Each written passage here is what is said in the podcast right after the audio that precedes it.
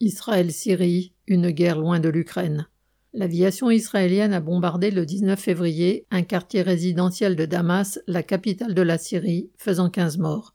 En Syrie, Israël mène une guerre à distance contre l'Iran. Profitant de l'affaiblissement du régime d'Assad, son armée a bombardé des infrastructures militaires et des bâtiments civils des centaines de fois depuis 2011. Le mois dernier, l'aéroport international de Damas a été pris pour cible.